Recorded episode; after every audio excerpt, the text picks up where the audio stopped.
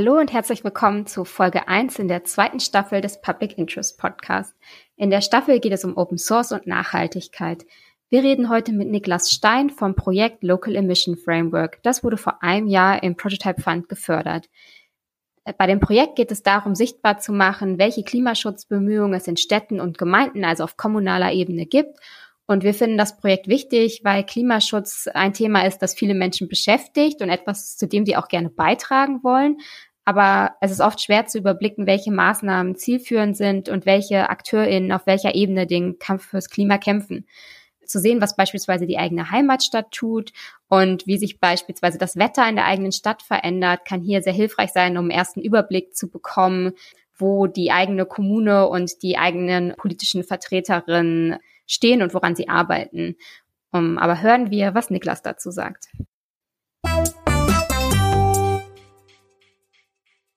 Hi Niklas, herzlich willkommen äh, bei uns im Public Interest Podcast. Wir freuen uns sehr, dich heute hier bei uns zu Gast zu haben. Und genau, als erstes würden wir dich gerne fragen, du mit deinem Team, ihr wurdet ja vom Prototype Fund gefördert für das Projekt Local Emissions Framework in der neunten Runde. Vielleicht könntest du nochmal erzählen, worum es genau bei dem Projekt eigentlich geht und ähm, genau, was das Projekt so als solches auszeichnet.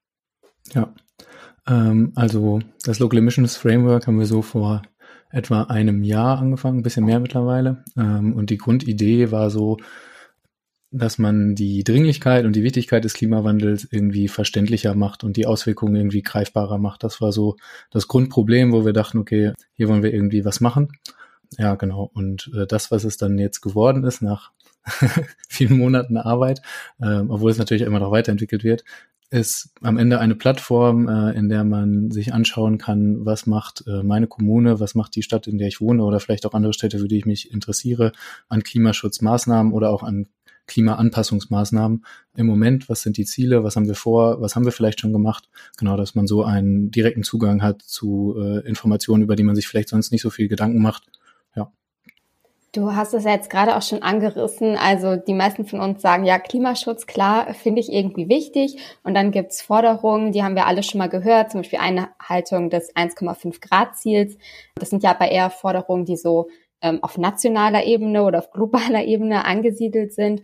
Ähm, was würdest du sagen, was braucht es dann, damit ich mich als jetzt ein, einfache äh, oder Normalbürgerin irgendwie mit Klimaschutz und Klimaanpassungsmaßnahmen äh, ähm, vertraut machen kann. Also wenn es dann um die Kommune konkret geht, weil ich zum Beispiel bin mir jetzt auch gar nicht so bewusst, was so auf der lokalen Ebene dann läuft. Ja, ich meine, also das ist ja so ein ganz äh, eine ganz große Frage, ein großes mhm. menschliches Problem, sage ich mal. Ähm, auf der einen Seite hat man ähm, irgendwie so die Wissensebene, die theoretische Ebene, wo man sagt, wir haben irgendwie das große Ziel, vielleicht als Beispiel das 1,5 Grad Ziel. Das hört sich erstmal reichlich konkret an, ähm, weil das irgendwie, das ist so eine klare Zahl, die man vielleicht als Ziel ja, hat. Genau. Und dann genau. gibt es große wissenschaftliche Arbeiten, ähm, die da irgendwie sagen, okay, das ist das, was wir irgendwie erreichen wollen. Aber vom Prinzip her, für mich jetzt, für mein konkretes Handeln im Alltag, ähm, ist es ja super abstrakt. Weil die wenigsten Leute wissen, was ist die Durchschnittstemperatur über ein Jahr hinweg, geschweige denn über mehrere Jahre hinweg. Was sind normale Schwankungen? Da gibt es, glaube ich, noch wahnsinnig viel Unwissenheit so in der Gesamtgesellschaft darüber, was ist eigentlich normal und was sind die Veränderungen, die jetzt irgendwie gerade bevorstehen. Und dann gibt es natürlich ganz viele Experten und äh, Wissenschaftler, die versuchen, diese sehr abstrakten Ideen quasi zu übersetzen in konkrete Handlungsanweisungen. Und auch die sind dann immer noch sehr abstrakt, wenn es dann, keine Ahnung, ein Beispiel sind vielleicht CO2-Budgets ähm, für einzelne EU-Staaten. Und dann hat man irgendwie genau sowas, was du gerade angesprochen hast, ein nationales CO2-Budget, wo man sagt, okay, so und so viel darf noch ausgestoßen werden, die und die Ziele für Methanausstoß haben wir für das und das Jahr. Und auch das ist für mich als Normalbürger immer noch super abstrakt, weil ich weiß ja gar nicht sozusagen, ähm, wer kann das denn einsparen? Muss das jetzt jeder Einzelne machen? Also das bleibt immer noch auf einem abstrakten Level, aber im Endeffekt ist so ein CO2-Budget natürlich am Ende eine Summe von allen, die eben in diesem Land sind. Also haben wir die Bundesländerebene und wir haben auch die Städteebene, weil also wenn es um sowas wie zum Beispiel Verkehrspolitik geht, dann ähm, müssen am Ende Kommunen das machen und dann geht das, also es wird quasi immer so weiter durchgereicht. Auf der einen Seite hat man ein ganz, ganz, ganz abstraktes Ziel und das muss dann durch alle möglichen Instanzen gehen, bis es dann irgendwann bei der Kommune am Ende ankommt.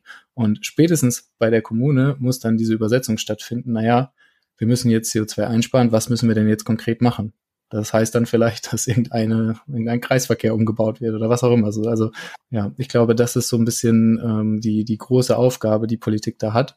Und weil wir ja nun mal in einer Demokratie leben, ist es, glaube ich, ganz, ganz, ganz wichtig, dass äh, man da alle Menschen irgendwie mitnimmt und dass man auch in einer Gesellschaft sozusagen ja, ein Mehrheiten dafür findet, um überhaupt irgendetwas zu verändern, weil es ist natürlich immer sehr einfach zu sagen, wir machen alles so weiter wie bisher, wenn man gewisse Gewohnheiten hat. Und natürlich, in dem Moment, wo man irgendetwas verändern will, wird man nicht drum rumkommen, dass man auch mal jemandem vor den Kopf stößt oder dass jemand seine Lebensgewohnheiten ändern muss, dass vielleicht man, weiß nicht, wir haben die große Diskussion beim Tempolimit, dass wenn man dann vielleicht nicht mehr zumindest für einzelne Personen so schnell von A nach B kommt, wie man das vielleicht gewohnt war. Ja, genau. Und ich glaube, deswegen ist das halt sehr, sehr wichtig, dass man, ähm, naja, zumindest auf kommunaler Ebene, wo dann eben direkt diese Entscheidungen getroffen werden, ähm, dass man da diese Entscheidungen auch sehr transparent macht und dass das nicht nur alle vier oder fünf Jahre bei Kommunalwahlen mal im Wahlkampf irgendwie Thema ist, sondern dass man auch während diese Maßnahmen passieren und auch während man vielleicht Entscheidungen nochmal umändern muss, weil man merkt, okay, die aktuellen Ziele reichen vielleicht noch nicht, dass man auch währenddessen die Leute immer mitnimmt und sie irgendwie auf dem aktuellen Stand hält und dass man sich vielleicht auch ehrlich damit macht, wenn man sagt, naja, wir haben uns das und das vorgenommen, ähm, aber so wie es aussieht, sind wir jetzt gerade vielleicht nicht auf dem richtigen Pfad oder auch andersrum, wir hatten Ziele und das hat super geklappt und das hier ist der Weg, wie wir es geschafft haben und andere Städte können das vielleicht auch so machen, wie wir das gemacht haben, dass man so diese Vorbildfunktion hat. Ich glaube, das sind so die zwei großen Punkte, die das irgendwie wertvoll machen, hoffe ich. Finde ich super, dass du auch nochmal den zweiten Punkt angesprochen hast, weil ich glaube, da auf so kleine Erfolgserlebnisse wird ja eigentlich weniger weniger Wert gelegt, so in der allgemeinen Berichterstattung, wahrscheinlich weil sie weniger sind. Ne? Aber ich wollte noch mal fragen, ähm, wie muss ich mir das vorstellen? Also wie kommt ihr dann an die Daten im Local Emission Framework? Also du hast ja zum Beispiel angesprochen, ne? vielleicht muss mal ein Kreisverkehr umgebaut werden oder autofreie Innenstadt oder Tempo 30 Zonen. All solche Maßnahmen sind ja relativ kleinteilig. Wie kommt ihr dann an diese Infos ran, um sie abzubilden? Und wie bildet ihr sie dann auch ab? Mhm. Also es ist wie so häufig beim äh, Klimaschutz, wenn man mal sich wirklich dafür interessiert und sucht, dann findet man eine ganze Menge. Ähm, weil das Problem ist seit Jahren bekannt und es gibt auch wahnsinnig viele Leute, die sich damit auseinandersetzen. Also in jeder größeren Stadt in Deutschland gibt es mittlerweile Klimaschutzkonzepte. Manchmal sind die sehr alt, also je nachdem, wo man da so schaut, findet man dann auch Sachen, die vielleicht das letzte Mal aktualisiert wurden, 2009 oder so. Genau, aber das ist auf jeden Fall ein Prozess, der bei ganz vielen schon angekommen ist, eben weil es diese globalen Ziele gibt. Ich sagte ja, das ähm, staffelt sich so durch und die Kommunen wissen natürlich auch, dass sie da handeln müssen und das wissen sie auch nicht erst seit gestern, zumindest die meisten. Äh, es gibt außerdem jetzt gerade in den letzten Jahren in vielen Kreisen und Städten ähm, das Bestreben, dass sogenannte Klimaschutzmanager eingestellt werden.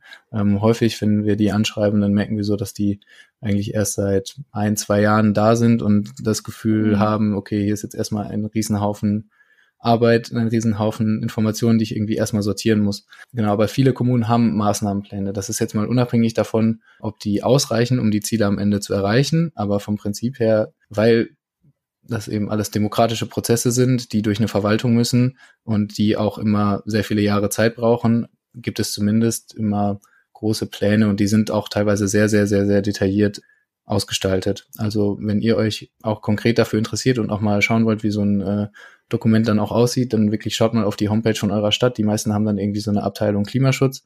Meistens merkt man dann schon, äh, je nachdem wie das aufgestaffelt ist, bei kleineren Städten gibt's dann auch schon mal Bau und Klima zusammen. Dann sieht man immer schon, wie wichtig das ist. Aber auch das ändert sich im Moment in vielen Städten.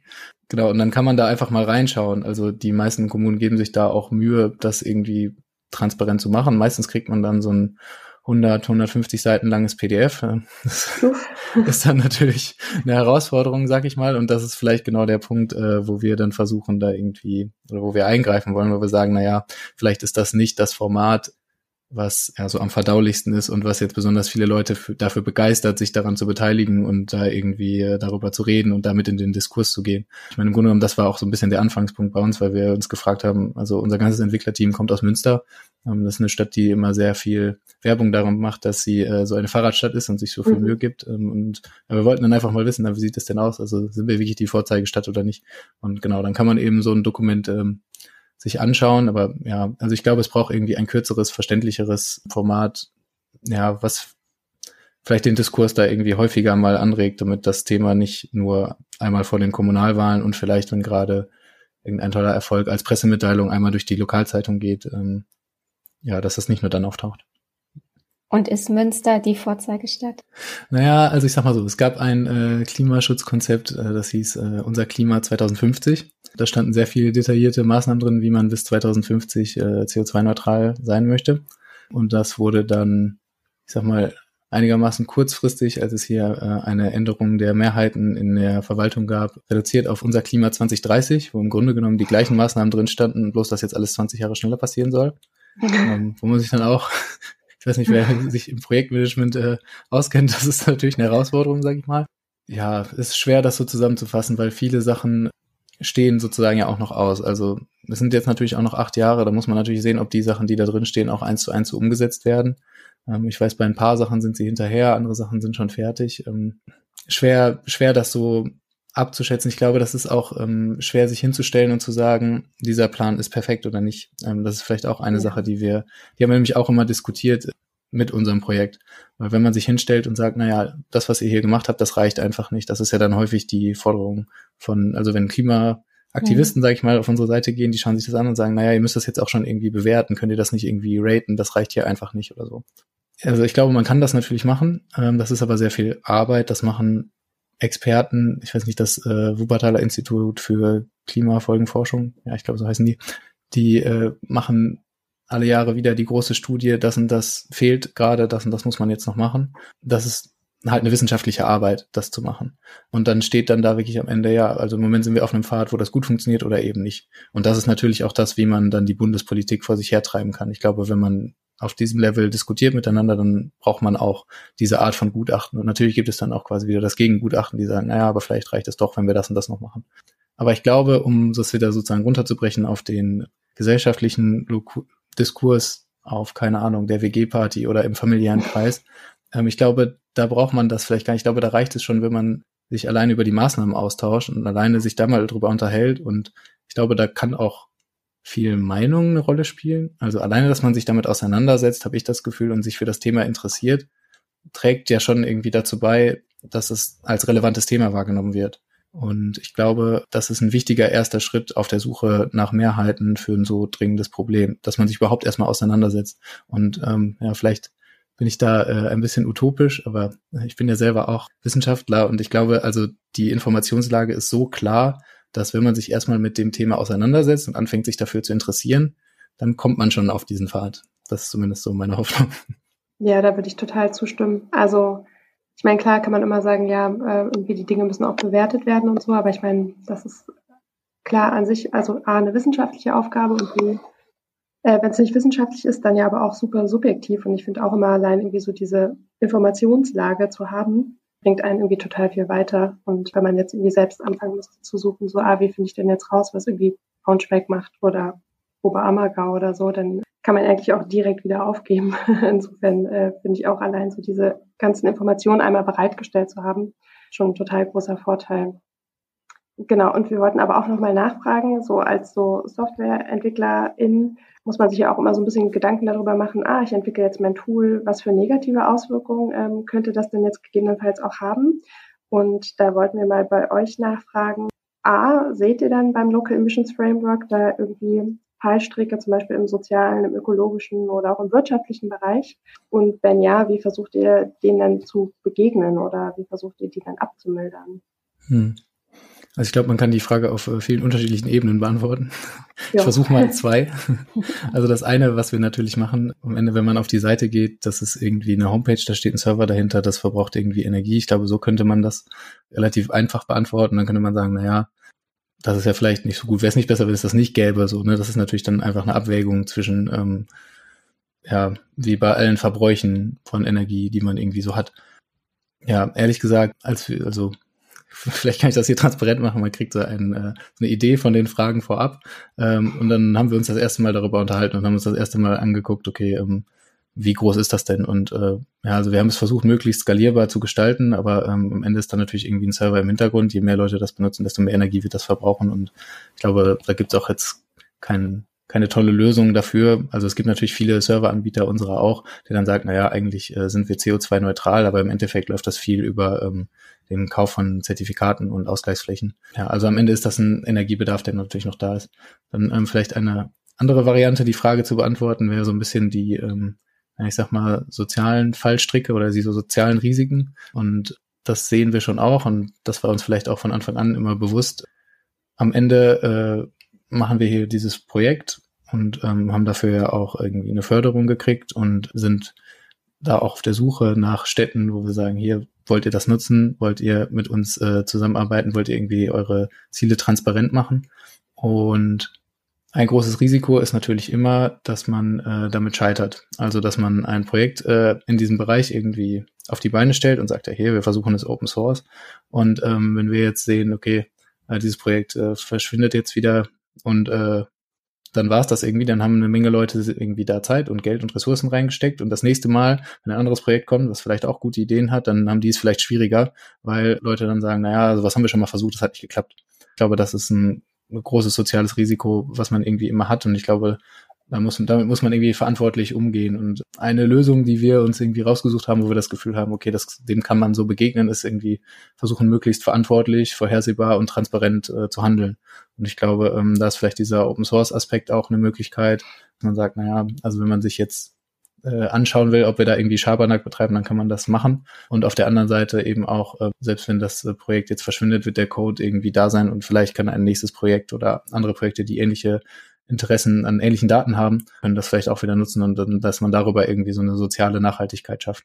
Ja, aber am Ende ist es natürlich so, mit jedem Klimaschutzmanager, dem wir eine Mail schreiben oder mit dem wir telefonieren, wir werden da immer Zeit in Anspruch nehmen von Leuten, die eigentlich aktiv im Klimaschutz unterwegs sind. Und da kann man sich natürlich immer fragen, ist das jetzt besser, dass sie sich um die Kommunikation kümmern und dann hoffentlich mehr Leute das irgendwie sehen und da irgendwie etwas einbringen in diesen, in die ganze Diskussion?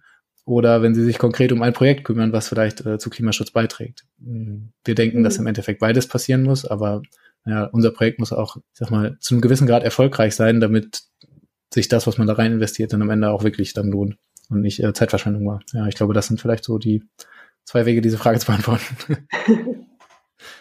Ja, und da hast auch schon ein bisschen was angerissen, was mich darüber hinaus noch interessieren würde. Also ähm, so die Abhängigkeiten, in denen ihr euch bewegt, auch in diesem Projekt. Ne? Also wir haben jetzt irgendwie schön rausgearbeitet, dass das Local Emission Framework kann einen bestimmten Beitrag leisten, so dass politische Maßnahmen irgendwie und deren Einhaltung besser nachverfolgt werden können, dass Verwaltungsmaßnahmen auch sichtbar werden. Und darüber hinaus äh, hast du jetzt aber schon gesagt, es gibt die Klimaschutzmanager bei den Kommunen, die müsst ihr aktiv anschreiben. So, das kostet irgendwie viel Zeit, äh, diese Daten zu bekommen. Es braucht viel Kommunikationsarbeit. Es braucht dann natürlich auch wahrscheinlich die Gruppen vor Ort, die sich für diese, für, für eure Informationen dann interessieren und mit denen arbeiten. Ähm, was sind irgendwie noch andere Abhängigkeiten, wo du sagen würdest, die sind jetzt spezifisch für euer Projekt schwierig oder vielleicht auch so im Klimaaktivismus insgesamt?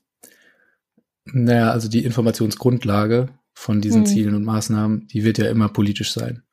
Und immer wer gerade in der Verwaltung am längeren Hebel sitzt oder die Mehrheiten hat, ähm, der wird natürlich ein gewisses Interesse daran haben, sich immer besonders gut darzustellen. Und ich denke, das ist insbesondere vor Wahlen natürlich der Fall, dass man dann vielleicht nochmal besonders darauf hinweisen möchte, was man schon alles erreicht hat und vielleicht Sachen, die man nicht erreicht hat oder ähm, die lässt man dann lieber unter den Tisch fallen.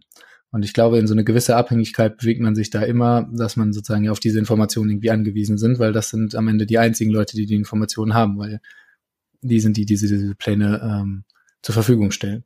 Und ich meine, auf der einen Seite können wir dem ein bisschen begegnen, indem wir natürlich versuchen, so eine Art Historie klarzumachen, dass man eben dann nicht 2030 sagen kann, zum Beispiel Münster wieder, naja, wir haben ja eigentlich 2050 gesagt. Mhm. So, ich meine, das ist jetzt natürlich was, was äh, natürlich in der Öffentlichkeit ist, das würde sowieso nicht gehen. Ähm, aber ich denke, im kleineren Rahmen bräuchte es dann da schon entweder einen pfiffigen Lokaljournalisten, der sich das dann wirklich alles durchliest und dann da vielleicht nochmal darauf hinweist, oder eben solche Plattformen, die sagen, naja, also hier haben wir eine Quelle dafür, dass das und das eigentlich das Ziel war. Ähm, ich glaube, das ist so ein Punkt, wie man dem begegnen kann.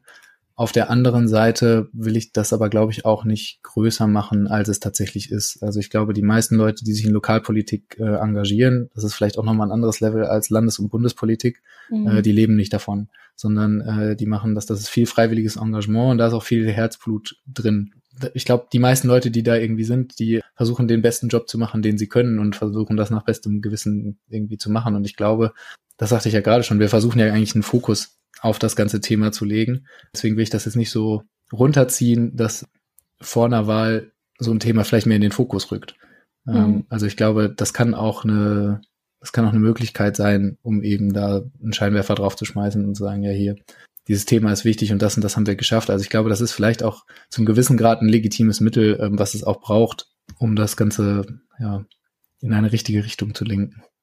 Und es könnte den Leuten in Politik und Verwaltung ja auch helfen, selber zu schauen, wo sie mit ihren Maßnahmen stehen. Ne? Also das sind ja auch immer Leute, die viel auf dem Tisch haben. Und du hast ja schon gesagt, ein 130 Seiten PDF, da gibt's dann wahrscheinlich noch mal eine Excel-Tabelle mit 50 oder mehr Indikatoren, wo das dann äh, kleinteilig nachverfolgt werden kann. Und bei euch wird's ja dann ne, übersichtlich dargestellt. Du hast eine Grafik, du kannst irgendwie mit wenigen Klicks dann sehen, so hey, wo sind wir gerade? Und also es kann ja auch für, für solche Menschen dann nützlich sein am Ende und nicht nur für äh, Aktivistinnen oder Bürgerinnen, die ähm, eine Kontrollfunktion ausüben wollen. Ja, das ist die große Hoffnung. Und häufig ist das ja auch so, ich habe das ja gerade schon so ein bisschen angeteasert, in den Städten gibt es dann unterschiedliche Dezernate oder in kleineren Städten unterschiedliche Abteilungen, wo dann immer drei, vier Leute für unterschiedliche Bereiche arbeiten. Und häufig ist es ja so, dass die, die im Klimaschutz arbeiten, die wissen dann schon auch, ob das gut läuft oder nicht. Und ähm, hoffentlich können wir denen dann ein paar mehr Argumente liefern, warum ihr Bereich jetzt besonders wichtig ist und vielleicht andere dann da das Nachsehen haben. Es ist ja am Ende auch immer ein Kampf um Mittel und ein Kampf am Ende um Priorisierung. Ne? Ja, aber ja, schön zu wissen, dass die Leute, die im Klimaschutzbereich arbeiten, sich auch für Klimaschutz interessieren. Also zumindest allen, mit denen wir gesprochen haben, da war das eigentlich immer ziemlich klar. Ja.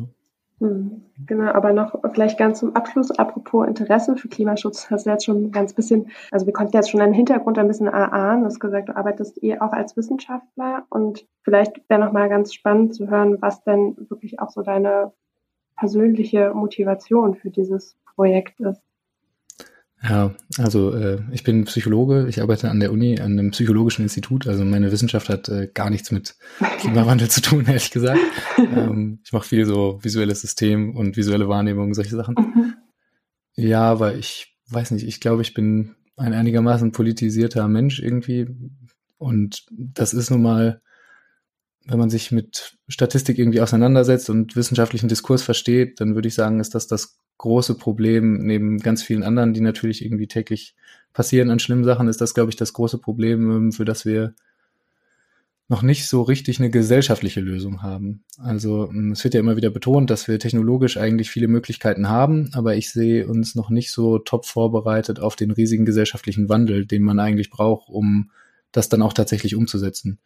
Mhm. Ich glaube, ich habe es vorhin schon auch schon mal gesagt, also jede, jede Verhaltensänderung ist irgendwie super anstrengend irgendwie jeder kennt das vielleicht von Neujahrsvorsätzen oder äh, ja. gesunder Ernährung oder viel Sport machen oder so. Das fällt uns im Einzelnen schon so wahnsinnig schwer. Und mit einer Gruppe, die sich immer schon auf eine gewisse Art und Weise verhalten hat, wird das noch schwerer. Ich weiß nicht, ein typisches Beispiel wäre vielleicht ähm, Stammwählerschaften, mhm. wo es gar nicht so sehr darum geht, äh, dass man sagt, dieser eine Politiker ist jetzt das, was mich besonders interessiert oder diese Werte, weil die verändern sich dramatisch in Parteien über die Zeit, aber einfach, weil ich schon immer so gemacht habe, mache ich das so.